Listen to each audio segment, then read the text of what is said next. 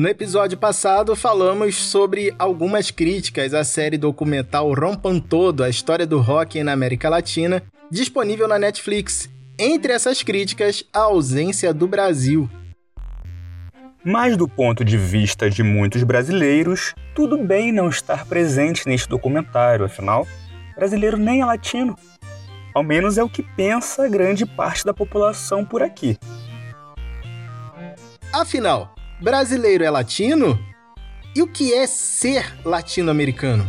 Vamos discutir essa questão e também mostrar um pouquinho das conexões entre artistas brasileiros e músicos de outros países.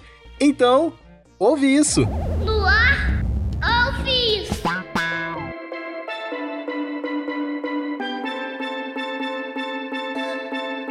Olá, seja bem-vinda, seja bem-vindo. Este é o Ouve Isso, seu podcast de cultura pop. Tô na área junto com Victor Ribeiro, ou Victor Ribe para os mais íntimos. Todos vocês, né? É isso aí, Bap! Oi, pessoal! Estamos no YouTube, no Instagram e no Twitter. É só chegar lá e procurar podcast Ouve Isso. E vamos direto para o assunto. Se para os latino-americanos que falam espanhol o Brasil sempre fez parte da latinidade, para os brasileiros não é bem assim. Uma pesquisa de opinião pública confirmou que o senso comum já sugeria. Apenas 4% dos brasileiros se definem como latino-americanos, enquanto que a média é de 43% em outros seis países latinos: Argentina, Chile, Colômbia, Equador, México e Peru.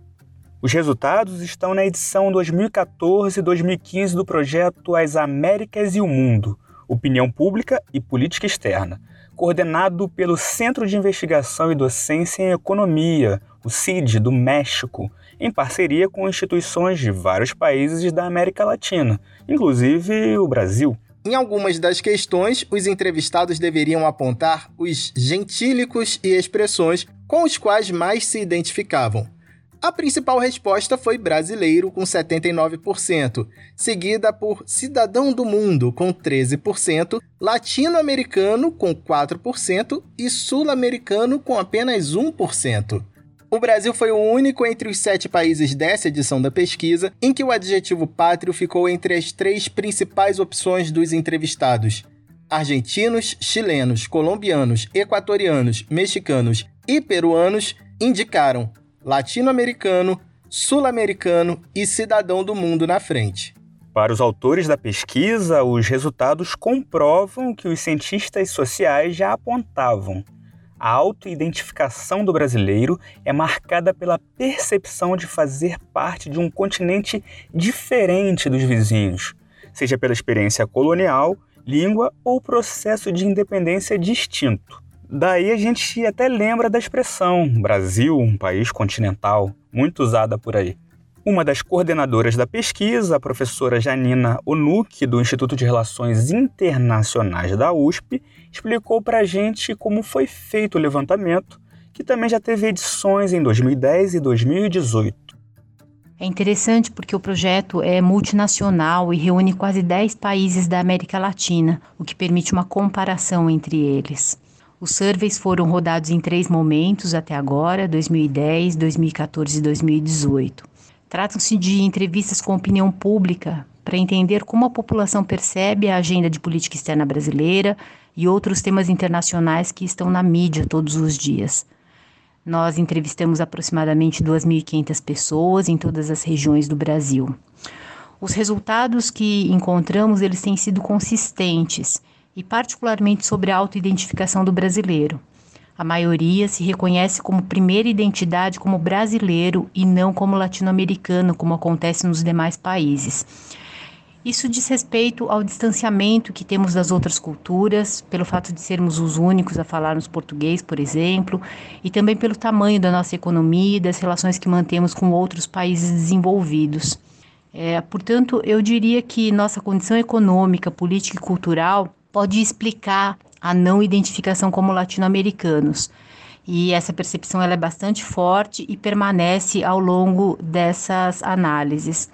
O risco é sempre essa identidade se transformar em um comportamento nacionalista mais extremado.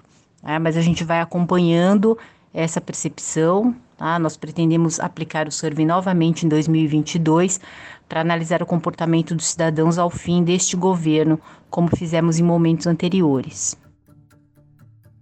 Como a professora Janina Onuki comentou, eles preparam uma nova rodada da pesquisa para o ano que vem, a fim de medir a identificação do brasileiro. Tá, boa parte dos brasileiros não se enxerga como latinos. Mas apesar da língua diferente da maior parte da América Latina, muitas coisas nos aproximam. E o que é ser latino-americano? Você já pensou sobre isso? O advogado e filósofo e professor Silvio Almeida fala em um dos vídeos do seu canal no YouTube sobre o que há de comum entre os países latino-americanos, continente onde se multiplicam várias Américas, onde habitam os sobreviventes dos povos originários, os descendentes dos africanos em diáspora, além dos descendentes de europeus. Segundo Silvio Almeida, a luta política contra o colonialismo e o imperialismo define em parte o que é ser latino. Ainda é comum a ideia dos países de língua espanhola serem mais latinos, justamente pela América Latina ser associada à colonização espanhola. Mas não é bem assim. A América Latina possui processos de colonização semelhantes, mas com colonizadores diferentes. Essa referência acaba formando uma ideia limitante em relação à própria identidade coletiva. E quero dizer o seguinte, quero repetir, o que define a América Latina é justamente a luta política dos povos que se definem como latino-americanos, a fim de resistir a todas as mazelas históricas a que foram submetidos. Silvio Almeida também fala sobre os traços marcadores que nos unem. Nós podemos ver alguns traços identitários como marcadores da América Latina. As marcas do passado colonial deixam, portanto, uma identidade, bem como a desigualdade na concentração de terras, que é um dos fatores responsáveis pelas marcantes desigualdades sociais e econômicas presentes nos países latino-americanos. Outro marcador é a presença do catolicismo, que foi usado como instrumento pelos colonizadores, ao mesmo tempo que múltiplas religiões afro-americanas coexistem e resistem no mesmo território. Além disso, nós podemos observar também experiências similares em governos ditatoriais, conflitos democráticos, a luta feminista, a luta antirracista. Bom, todos esses fatores e alguns que estão em queda podem gerar um, gerar um sentimento de pertencimento e irmandade. Mas a integração dos países da América Latina ainda é algo em construção. Se olharmos para a União Europeia, vemos que os países são bem diferentes em termos culturais, mas mesmo assim se sentem integrantes de um bloco. E por que será que isso ocorre? Por que será que isso acontece? Por que será que isso ocorre? Um continente unido com uma moeda única, um governo, um parlamento próprio, um banco central. Então eu pergunto para vocês: você se sente latino? O escritor uruguaio Eduardo Galeano, no clássico As Veias Abertas da América Latina, de 1971, destrincha essa história de exploração, luta e submissão do povo latino-americano. A publicação de Galeano era tão identificada como sendo uma obra revolucionária que foi banida na Argentina, Chile, Brasil e no Uruguai durante as ditaduras militares nesses países.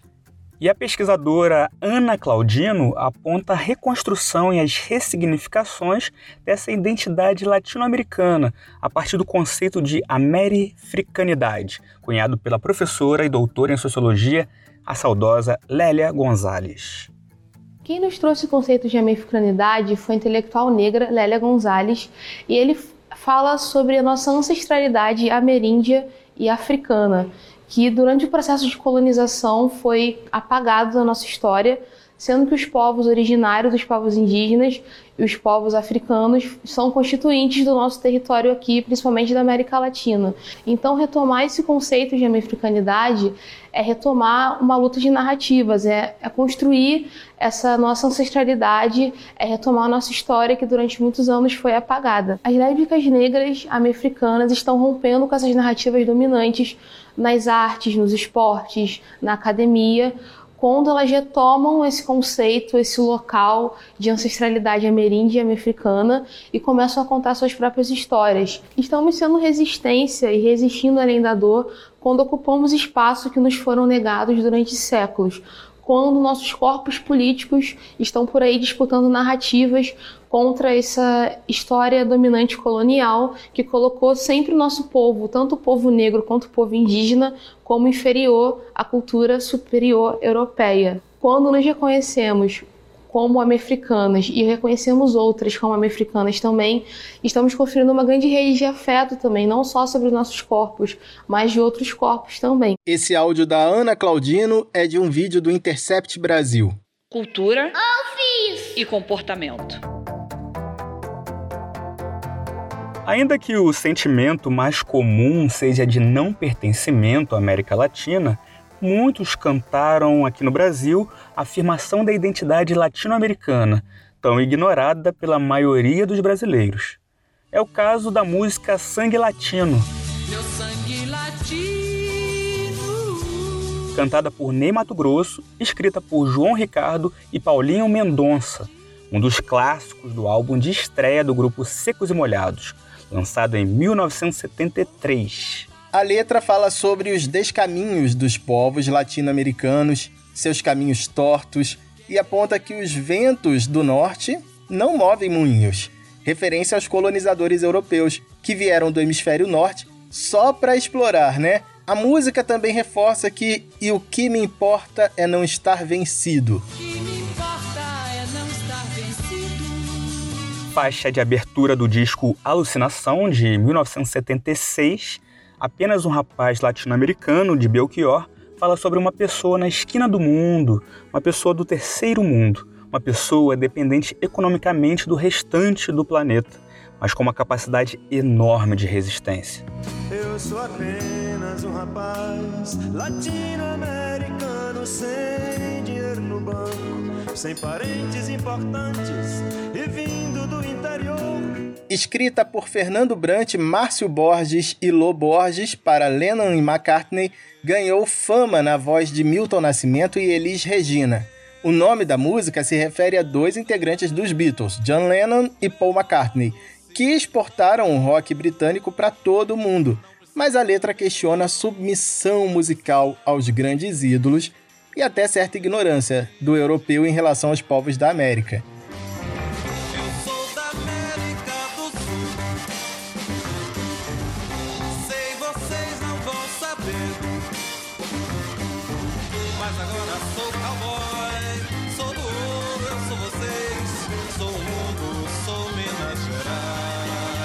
Canção de Gilberto Gil e Capinã, Sou Louco por Ti América foi gravada originalmente por Caetano Veloso em seu segundo álbum, o homônimo Caetano Veloso, de 1968. A música acabou que ficou em portunhol. Se fosse escrita da forma correta, seria Estou louco por ti, América, e não Sou louco por ti. Gil e Capinã escreveram a canção a pedido de Caetano, que queria fazer uma homenagem ao líder revolucionário Ernesto Che Guevara. Como na época a censura vetaria o nome de Che, ele é citado como El nombre del hombre muerto. El nombre del hombre muerto Já não se puede decirlo, quem sabe antes que o dia arrebente, antes que o dia arrebente, el nombre del hombre muerto, antes que a definitiva noite se espalhe em Latinoamérica. El nombre del hombre es pueblo, el nombre del hombre es pueblo. Você ouve isso? A Tropicália, em seu processo antropofágico, abraçou o que vinha de rock internacional, do cancioneiro popular brasileiro e também da América Latina, que até meados dos anos 60 era bem aceita e consumida no Brasil. Bolero, rumba e tango tinham mais espaço nas rádios brasileiras e ganharam versões de artistas nacionais. A diva Dalva de Oliveira regravou boleros e tangos como Sus Ojos Se Cerraram, de Carlos Gardel, sons que viviam na vitrola da minha avó. Seus olhos se fecharam e o mundo segue à frente. Seus lábios se calaram, jamais me beijarão. E como contamos no episódio sobre a série documental Rompam Todo, ou Quebra Tudo, artistas de vários países trocaram, se conectaram e criaram juntos. É o caso do Billy Bond, músico italo-argentino que entrevistamos no episódio anterior. Se não ouviu, confere lá. Ele que veio para o Brasil nos anos 70, produziu o primeiro disco do ex-Secos e Molhados Ney Mato Grosso. Na mesma época também integrou o grupo paulistano Joelho de Porco.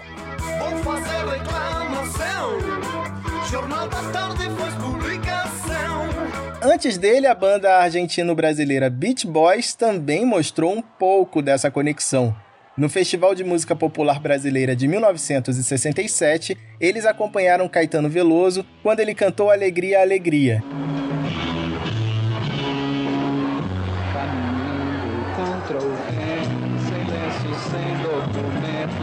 Os Beat Boys também gravaram com Gilberto Gil e outros artistas. Vili Verdager e Marcelo Frias chegaram a integrar a base dos Secos e Molhados, cinco anos depois. Uh, Marcelo Frias, aliás, está na capa do disco de estreia da banda, mas desistiu de ser um membro oficial e seguiu como músico contratado. Para quem ouviu o episódio passado, falamos também sobre uma banda uruguaia chamada Los Shakers. O vocalista Hugo Fatoruso tem uma forte conexão com o Brasil ele cruzou a fronteira e acompanhou grandes nomes da MPB como Chico Buarque, Milton Nascimento, Geraldo Azevedo e João Bosco. É dele, por exemplo, o piano na música Beiral, de Djavan. Eu juro te querer enquanto o ouro da tarde cair no beiral. Um documentário intitulado Fatorusso, volta e meia passa no Canal Brasil. Vale a pena conferir. Além da parceria com Hugo Fatoruso, Djavan tem no currículo várias colaborações com artistas de países vizinhos. Ele gravou, por exemplo, com Fito Paz, uma versão da canção She's Mine. E assim como Djavan, Fito Paz coleciona parcerias com músicos brasileiros. Gravou com Caetano, Paulinho Mosca e Paralamas. Ele também aparece no bem-sucedido acústico MTV dos Titãs, de 1997, cantando Go Back.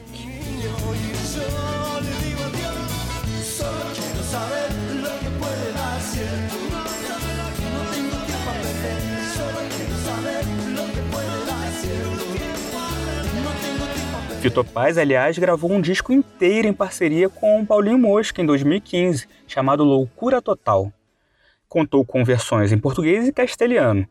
Ele também sempre fez questão de enfatizar a influência da música brasileira em sua vida. Conta que na infância em Rosário, nos anos 60, ouvia, além de Beatles e artistas argentinos, muitas músicas de Tom Jobim e Vinícius, por influência dos pais.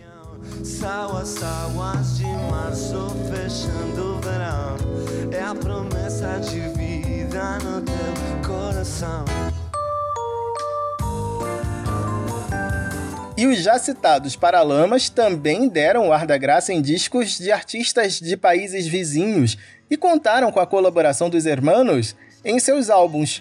O arranjo de piano da música Quase um Segundo, do disco Bora Bora, de 1988, é do portenho Charlie Garcia.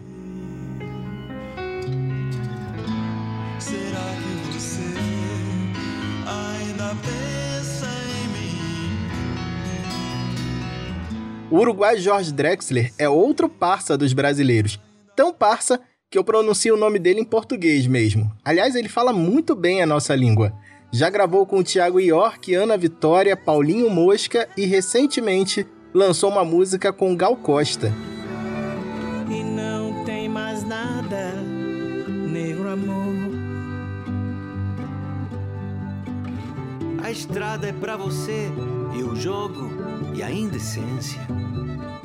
Emicida e o duo franco-cubano formado pelas gêmeas Lisa Caindé e Naomi Dias é mais um exemplo dessas conexões.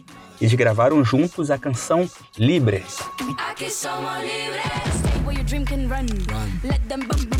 Libres. Shine like diamond like sun. Like sun. Explode like thunder like gun. Uh -huh. This is our own roots. As duas, que têm uma carreira elogiada pela crítica, são filhas de Miguel Langa Dias, que foi percussionista do grupo cubano Buena Vista Social Club.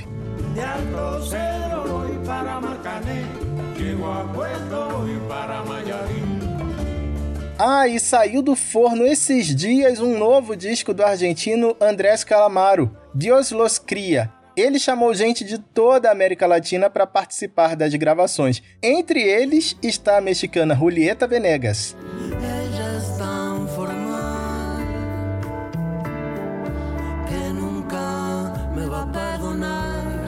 Também participaram a chilena Mon Laferte, o colombiano Juanes, o argentino Leon Gieco e o brasileiríssimo Bituca Milton Nascimento. Quando se apaga a vida, durmiendo en la calle. En un hotel de mil estrellas e com mil recuerdos. Podemos passar o dia falando de parcerias, mas não dá para deixar de comentar uma emblemática participação de Mercedes Sosa no especial Chico e Caetano, exibido em 1987 na Globo. Mercedes Sosa ganhou certo destaque no Brasil nos anos 70, depois que gravou a canção Volver a los 17 de Violeta Parra, em dueto com Milton Nascimento no LP Gerais. Nos anos seguintes, fez participações especiais em discos de Chico Buarque, Fagner, Caetano Veloso, Beth Carvalho e Daniela Mercury, entre outros, e também incluiu em seu repertório canções brasileiras. Aqui a gente vai ouvir um trecho da interpretação de Mercedes Sosa, de Volver a los 17, com Chico, Caetano, Milton e Gal Costa.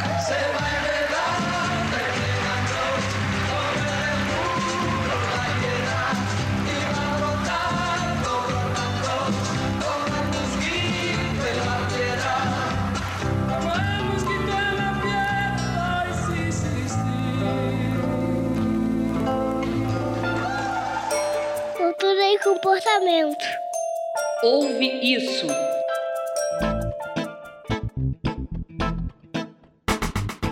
Alguns artistas conseguiram furar o bloqueio e obtiveram significativo sucesso comercial no Brasil. Casos de Shakira, Menudos, Rick Martin e produções audiovisuais como as novelas mexicanas como Carrossel, Maria do Bairro, filmes argentinos, especialmente os de Ricardo Darim como Relatos Selvagens, o humorístico Chaves, o Chapolin, entre outros, tem espaço garantido no coração dos brasileiros. Tudo isso sem contar, é claro, com o futebol. Mas acho que isso aqui vale um outro episódio inteirinho, né não, Bab? Certeza, Vic. Vou anotar aqui pra gente não esquecer. Bem, ficamos por aqui. Curta lá nossas redes sociais, acompanhe a gente. YouTube, Twitter e Instagram somos podcast Ouve Isso. Tchau, pessoal. Até a próxima. Até a próxima.